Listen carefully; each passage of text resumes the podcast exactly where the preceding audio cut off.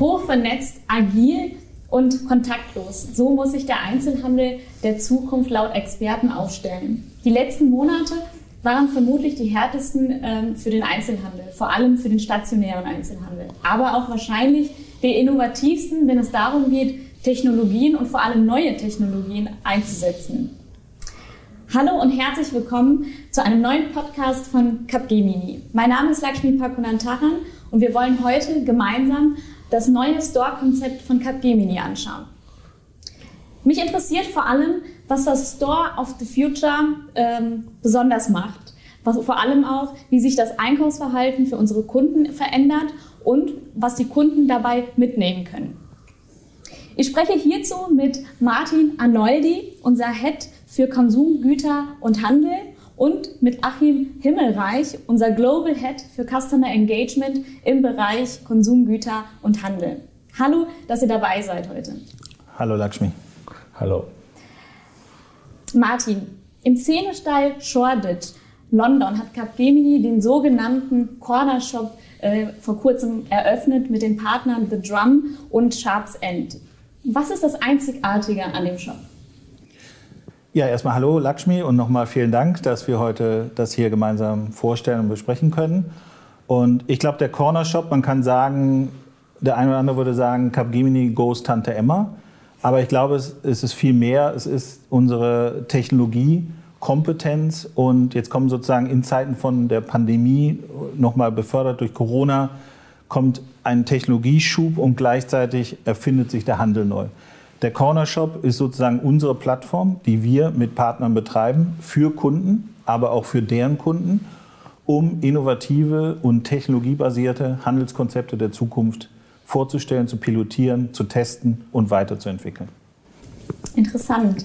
Kannst du mir ein Beispiel geben, wie ein Corner Shop konkret abläuft? Also wie stelle ich mir das vor, wenn ich als Kunde so einen Shop betrete? Der Corner Shop ist primär für unsere Kunden die Plattform, dass sie sozusagen Technologiekonzepte aufbauen können, um dann zu testen, wie funktionieren die in der realen Shop-Realität. Und das heißt, gewisse technologische Konzepte, wie auch in Corona das Thema, wie halt, hält man Distanz ein, wie unterstützt sozusagen Technologie, dass man entsprechend äh, Corona-compliant im Shop unterwegs ist, aber auch Themen wie Personalisierung, Multikanal. Der Kunde ist bekannt, er bekommt entsprechend personalisiertes Ambiente, er bekommt personalisierte Vorschläge und mit diesen treibt man sozusagen auch das Thema Loyalty in Zeiten von Corona, obwohl der Store dann nur noch eine Teilrolle spielt. Also auch die Konvergenz von Online- und Offline-Welt technologisch findet dort zusammen. Achim, du arbeitest ja bei Capgemini äh, auf globaler Ebene mit zukunftsweisenden Konzepten. Was ist aus deiner Sicht denn so die übergreifende Logik hinter dem Corner Shop? Ja, willkommen auch von meiner Seite. das Stichwort ist schon gefallen, Personalisierung. Aber wenn man da mal äh, ein wenig länger drüber nachdenkt und die Geschichte des Handels anschaut, dann ist die Geschichte des Handels eine Geschichte der Anonymisierung. Mhm. Eben war der Begriff schon Tante Emma. Tante Emma bedeutet nicht nur kleiner Shop um die Ecke, sondern da ist jemand, dem ich vertraue, da komme ich rein, die kennt mich persönlich, kann mir eine Empfehlung geben, weil sie meine Präferenzen kennt, kennt auch meine Eltern, meine Freunde etc. Ähm, und ich vertraue ihr. Ich mache das auch. Und dann wurde es immer anonymer. Wenn man heute in den Supermarkt geht, dann geht man raus und wenn man nicht zufällig ein persönliches Verhältnis zur äh, äh, Kassiererin hat oder zum Menschen hinter, hinter der Fleischtheke, dann ist das eine komplett anonyme Geschichte. Die hat man versucht ein bisschen zu entanonymisieren mit Loyalty-Karten. Payback hat was Ähnliches ge gemacht. Im E-Commerce hat man jetzt aber gelernt, ähm, man kann personalisieren. Wir alle kennen die persönlichen Empfehlungen. Ähm, der E-Commerce weiß mehr über mich. Der kennt meine Adresse. Deswegen kennt er auch mein Milieu etc.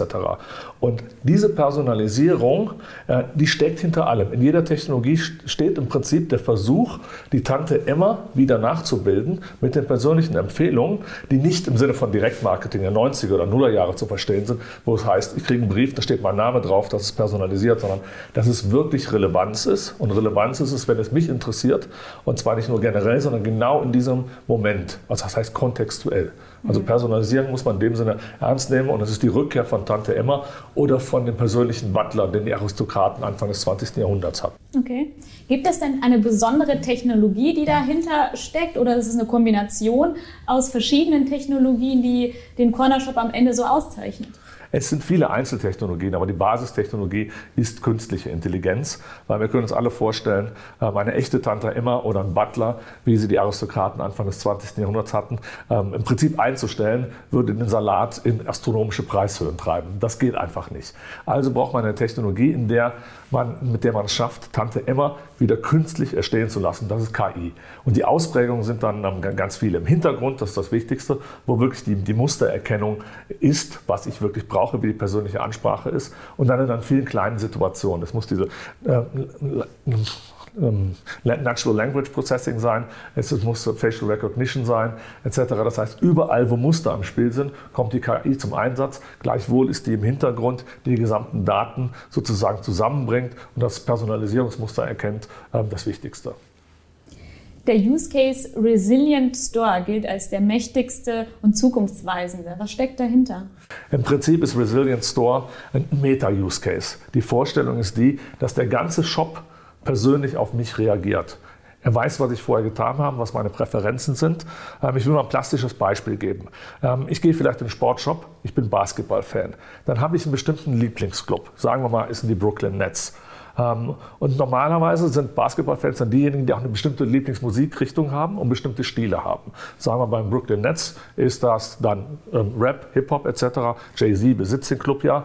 Ähm, und von, von den Szenegeschichten her ist es, dass ich mich für Brooklyn Williamsburg äh, interessiere. Und im Prinzip mit diesen Filtern kann der ganze Stopp ausgerichtet werden. Ich sehe dann durch Augmented Reality die entsprechenden Farben von den Brooklyn Nets.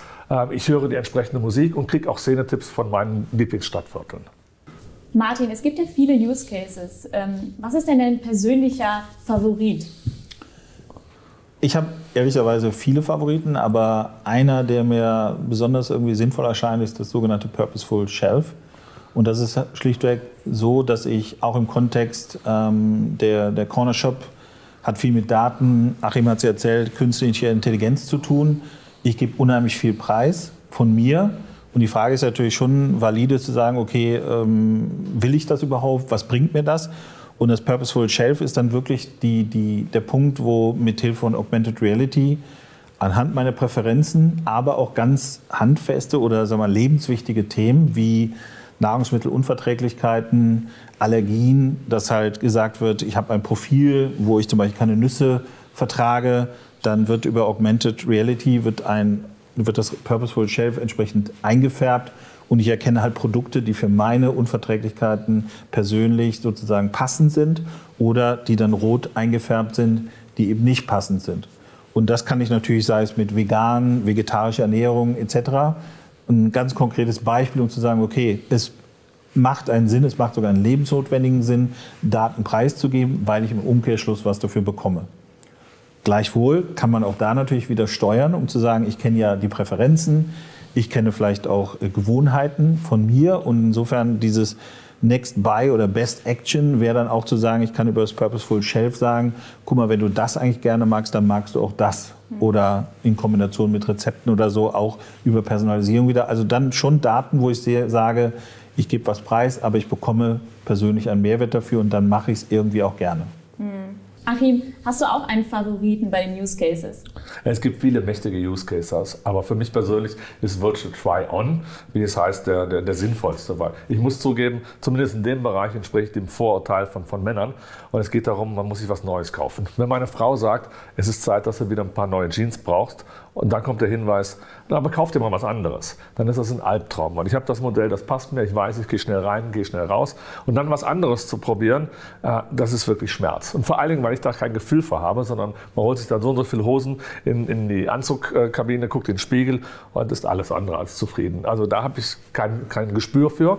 Und mit Virtual Try-On kann ich an einem Virtual Mirror verschiedene Stile probieren und sehen, was ist lächerlich, was ist gut, etc. Und in der Zukunft, wenn noch mehr in Intelligenz dazukommt, das ist zwangsläufig eine Frage der Zeit, dann kann ich auch Hinweise geben. Das ist jetzt für einen festlichen Anlass. Ich muss ähm, seriöser aussehen und ich gehe auf eine Party, ich will cooler sein und dann wird etwas gefunden, was zu meinem Stil passt, was zu meiner Figur passt und ich bin diese ganzen schmerzhaften Geschichten des Einkaufs los. Dann hat ja deine Frau äh, nicht mehr so viel zu tun mit dem Cornershop. Sie wird zufriedener sein, wenn ich wiederkomme. Jetzt befinden wir uns ja in einer Pandemie. Kann ich denn den Corner Shop so jetzt gerade nutzen? Ja, der Corner Shop ist tatsächlich schon virtuell eröffnet und tatsächlich, wenn die, äh, die Entwicklung der Pandemie oder die epidemiologische Situation es zulässt, werden wir den Corner Shop auch physisch öffnen. Tatsächlich haben wir schon mit den ersten Kunden äh, virtuelle Site-Visits vorgenommen und das auch vorgeführt und das können wir auch jederzeit machen mit jedem anderen Kunden oder Interessenten. Okay. Du bist ja oder du kümmerst dich ja hauptsächlich um den deutschen Markt. Ähm, wie können denn deutsche Unternehmen eigentlich den Corner Shop nutzen? Ich glaube, der Corner Shop ist eine super Gelegenheit, ähm, nochmal das Beste aus der Pandemie zu machen. Sprich, dass diese, dieser Schub in, in Technologie, in den Einkaufsprozess, ähm, der Store, der an sich zu ist, aber mit Click und Collect, auch das funktioniert ja nur, wenn sowohl dann die Disposysteme, aber eben auch das ganze Kunden, die ganze Kundenabwicklung funktioniert. Und für, es ist sowohl für die Retailer oder die Einzelhändler ist es die, die Möglichkeit, Konzepte jetzt voranzubringen, über die sie wahrscheinlich lange nachgedacht haben und im Corner Shop sehr, sehr akzelerierend zu testen, fast in so einer agilen Vorgehensweise, Konzept zu testen, Akzeptanz zu testen und es dann auch wirklich physisch zu machen. Und sie müssen es auch machen, weil ihre Hauptlieferanten, die Konsumgüterhersteller, eigentlich Gewehr bei Fuß sind und massiv investieren in den Endkundenzugang.